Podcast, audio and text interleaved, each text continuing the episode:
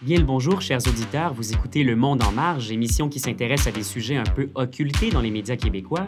Ici Félix Deschênes et je suis une fois de plus avec ma collègue Edmé Potet du Journal international. Nous aborderons aujourd'hui deux dossiers d'actualité. D'abord la liberté d'expression à Singapour, puis ensuite la lutte contre l'homophobie en Russie. Bonjour Edmé. Bonjour Félix. Alors, premier sujet d'aujourd'hui, Edmé, la question de la liberté d'expression à Singapour, qui revient au goût du jour après la mort du leader politique Lee Kuan Yew.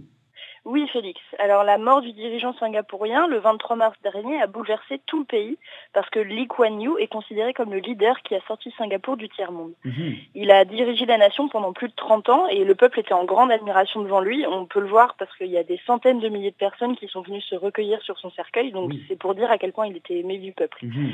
Mais bien évidemment, certains Singapouriens ne sont pas si admiratifs que ça devant l'ancien leader de leur pays. Et avec la mort de celui-ci, des avis plus critiques commencent à se faire entendre. Mais ça semble tout à fait naturel que ce soit pas tout le monde qui, qui l'aime, Lee Kuan Yew. Mais euh, pourquoi est-ce que ces voix discordantes-là ne sont pas apparues plus tôt? Ah, elles ont toujours été là, mais en fait, la culture singapourienne censure beaucoup les paroles diffamatoires ou insultantes. Hmm. La loi singapourienne sanctionne les discours insurrectionnels de manière assez forte. Et qu'est-ce qui a ravivé comme ça le débat autour de la liberté d'expression si cette censure faisait déjà partie intégrante de la culture singapourienne? Bah, en fait, c'est la, jeune, c'est la vidéo d'un jeune Singapourien de 16 ans, Amossi, qui a rouvert le débat. L'adolescent a incendié l'ancien leader du pays. Il l'a accusé d'être un dictateur machiavélien qui écrasait l'opposition et Hmm. diffusait la peur au sein de la population. Il l'accuse d'avoir caché tous les opposants en les emprisonnant ou les en menant à la faillite. Mhm. Bref, l'adolescent a dit tout ce qu'il pensait sur le régime, assurant qu'il n'avait pas peur de dire haut et fort ce que beaucoup pensent tout bas. Mhm. Il a même défié le fils de l'ancien leader, actuellement Premier ministre, de le poursuivre en justice. Quand même. Alors, on peut dire qu'il n'y a rien de choquant là-dedans, surtout à l'heure d'Internet, où tout le monde peut donner son avis. On peut se dire que, ce sont- que ce ne sont que des mots. Ouais. Mais les Singapouriens ne l'ont pas entendu de cette oreille et beaucoup se sont dit indignés des propos du jeune homme, Mhm. notamment parce qu'il faisait un parallèle entre Jésus et Monsieur Lee, parallèle qui n'était flatteur ni pour l'un ni pour l'autre. Ah oui, si je me rappelle bien, là, Amossi faisait valoir que les deux étaient des personnages malicieux qui s'abreuvaient du pouvoir, alors que de l'autre main, de l'autre côté, euh, ils se cachaient derrière une façade de gentillesse et de compassion, c'est ça? C'est tout à fait ça. Et donc, beaucoup de Singapouriens ont publié des vidéos, eux aussi, euh, en réponse euh, à celle d'Amossi? Oui, il y a eu beaucoup de vidéos de réponses qui raillent l'adolescent pour sa bêtise et pour son langage insultant. Mhm. Mais ça va encore plus loin qu'un simple échange de vidéos sur Internet parce qu'une vingtaine de personnes ont officiellement porté plainte contre Amossi Mhm. pour remarques infaustiantes envers la foi chrétienne. Mhm. Alors il faut savoir qu'à Singapour, toute parole pouvant causer une souffrance morale chez certains est considérée comme un délit.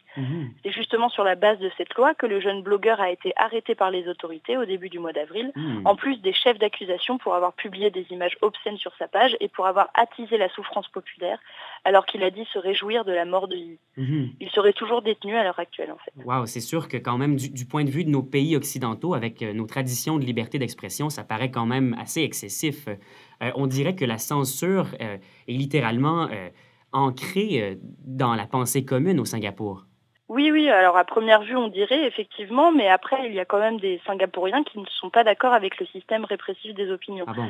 D'ailleurs, fait intéressant, une pétition demandant sa remise en liberté a déjà été signée par quelques milliers de personnes en ligne, et il s'agit d'une initiative de chrétiens pratiquants. Hmm. Donc, sans encourager les paroles de Yi, ceux-ci jugent qu'il ne mérite pas d'être ainsi réprimé, puisque c'est précisément la foi chrétienne qui incite au pardon. Hmm, C'est quand même intéressant de voir qu'il y a des, des opinions variées parmi les principaux intéressés, les chrétiens. Et euh, justement, Edmé, tu disais que la pétition était partagée en ligne. Donc, on imagine assez bien qu'Internet encourage euh, en quelque sorte la diffusion de pensées dissidentes, si on peut euh, penser par exemple à la révolution des parapluies à Hong Kong. Oui, alors en effet, il y a beaucoup de Singapouriens qui ont créé des blogs et qui ont créé des sites alternatifs. Mhm. C'est donc euh, des sites qui présentent une information différente de celle diffusée par les gros médias singapouriens. Oui. Et c'est là qu'on a pu voir la volonté de censure de la part du gouvernement, parce qu'en 2013, les sites Internet populaires se sont vus imposer l'obtention d'une licence publique, obtention qui passait par l'examen minutieux de leur contenu, donc c'est une censure en fait. Oui, tout à fait. Et est-ce que c'est seulement Internet qui est sous les projecteurs du gouvernement? Alors en fait, toutes les formes d'expression contestataire sont surveillées et réglementées. Il n'y a qu'un seul endroit à Singapour où il est autorisé de manifester et Hmm. encore, il faut obtenir une, une permission pour le faire. Et même quand les gens obtiennent cette permission, ils peuvent être poursuivis parce qu'ils ont protesté trop fort. Donc Par exemple, une femme est accusée de nuisance publique parce qu'elle a crié des slogans, sifflé et agité des drapeaux. Donc en fait, elle a simplement manifesté comme nous, on le ferait en Occident. Oui, même parfois on fait plus, là, et ça passe, euh, ça passe tout à fait normal. En fait, on comprend au final que l'affaire Amos Yi remet l'éclairage sur ces contrôles qu'a le gouvernement sur la libre expression au Singapour. Oui, c'est ça. En fait, cette histoire a permis de montrer une certaine bipolarité qu'il y a au sein du peuple singapourien, mhm. avec ceux qui sont d'accord avec le gouvernement et ceux qui aspirent à un peu plus de liberté d'expression. Effectivement. Donc, merci Edmé. On se retrouve à la suite de ce cours intermède musical.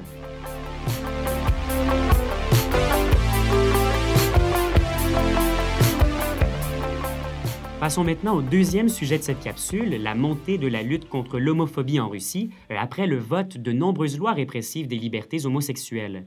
Ça fait déjà plusieurs années qu'on entend parler de la situation critique des homosexuels en Russie, mais aujourd'hui, le mouvement LGBT prend de plus en plus d'ampleur. Oui, Félix. Alors, je rappelle un peu la situation. L'homosexualité a été vue en Russie comme un crime jusqu'en 1993 et hmm. comme une maladie mentale jusqu'en 1999. Wow. Mais même si juridiquement l'homosexualité n'est ni mauvaise ni illégale là-bas, beaucoup de groupes homophobes prennent le parti de faire régner leurs lois et sont très violents depuis des années contre les homosexuels. Mhm. Ils les frappent, ils les insultent, ils les poursuivent, ils les humilient, ils les intimident pardon, et filment leurs actions pour les poster sur Internet. Le souci, c'est que les forces de l'ordre ne s'en mêlent pas du tout, voire même participent aux violences faites contre les homosexuels. Ah Alors, c'est une situation qui dure depuis bien longtemps, et en plus, en 2013, des lois interdisant toute expression publique d'homosexualité n'ont fait qu'aggraver la situation, mhm. jusqu'à la loi de 2015 qui interdit aux transsexuels, bisexuels et homosexuels de conduire un véhicule sous prétexte que leur sexualité est un facteur capable d'altérer leur conduite. Wow! Mais on a tous entendu justement au moins une histoire de violence contre les homosexuels en Russie. Euh, mais est-ce qu'on a pu entrevoir une résistance au sein même du pays? Là? Eh bien, déjà pendant les Jeux de Sochi en 2013, on avait pu voir des publicités télévisées contre l'homophobie diffusées pendant l'événement. Oui. Alors après, c'est vrai que comme ces jeux ont soulevé pas mal de problèmes sociaux, c'est pas ce qu'on a retenu à l'international, mhm. mais il y a eu un mouvement LGBT qui résiste encore et qui reçoit du soutien de plusieurs communautés à travers le monde, comme par exemple les chrétiens orthodoxes de Roumanie, qui ah. sont d'une grande aide pour la cause LGBT. Oui. Chaque année, il publie un calendrier avec des photos artistiques et depuis trois ans, les personnes sont photographiées nues. Hmm. Et cette année, ce sont des photos de couples homosexuels, des images qui ne portent aucune vulgarité mais un, un message de paix. Hmm. Alors cette action est clairement assumée comme voulant dénoncer l'homophobie latente en Russie. Et justement, ce genre de démarche a quand même des grandes chances de porter ses fruits là, si on considère que l'Église est très présente dans la vie de beaucoup de citoyens des pays de l'Est.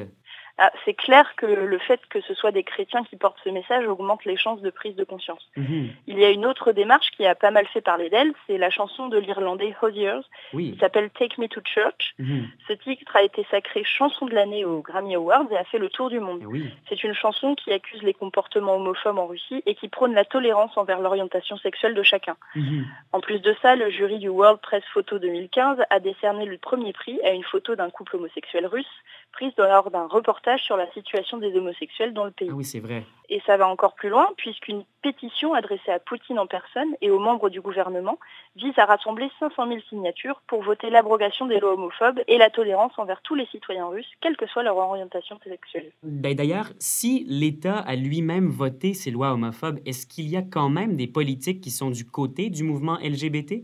Alors, il y en a peu, mhm. mais l'alliée la plus importante de la cause homosexuelle, c'est Elena Masiuk, membre du Conseil des droits de l'homme au Kremlin, et cette femme exprime depuis le début de son mandat son indignation totale face aux mesures gouvernementales, et elle s'oppose toujours fermement aux lois homophobes. Mhm. Alors, ça semble assez faible par rapport à la totalité du gouvernement, mais c'est déjà un soutien énorme sur la place publique même si en face, on trouve des personnalités comme Vitaly Milanov, un, député, un député extrémiste religieux, pardon, qui est très proche de Poutine mhm. et qui avait qualifié le président français de portier de la porte des enfers quand la loi pour le mariage homosexuel était passée en France. Donc le gouvernement est composé des deux extrêmes opinions et le mhm. mouvement LGBT a encore du chemin à faire pour que les mêmes droits soient accordés à tous les Russes, sans exception. Mhm. En espérant que les avancées dans les autres pays sur ces questions vont inspirer les, les dirigeants russes, encore une fois, Edmé, merci et à la prochaine. Merci, Félix. C'était Edmé Potet, rédactrice en chef adjointe du Journal international. Et c'est donc ce qui met fin à cette cinquième capsule. Ici Félix Deschênes. Vous écoutiez Le Monde en marge sur les ondes de choc.ca. Et chers auditeurs, je vous dis à la prochaine.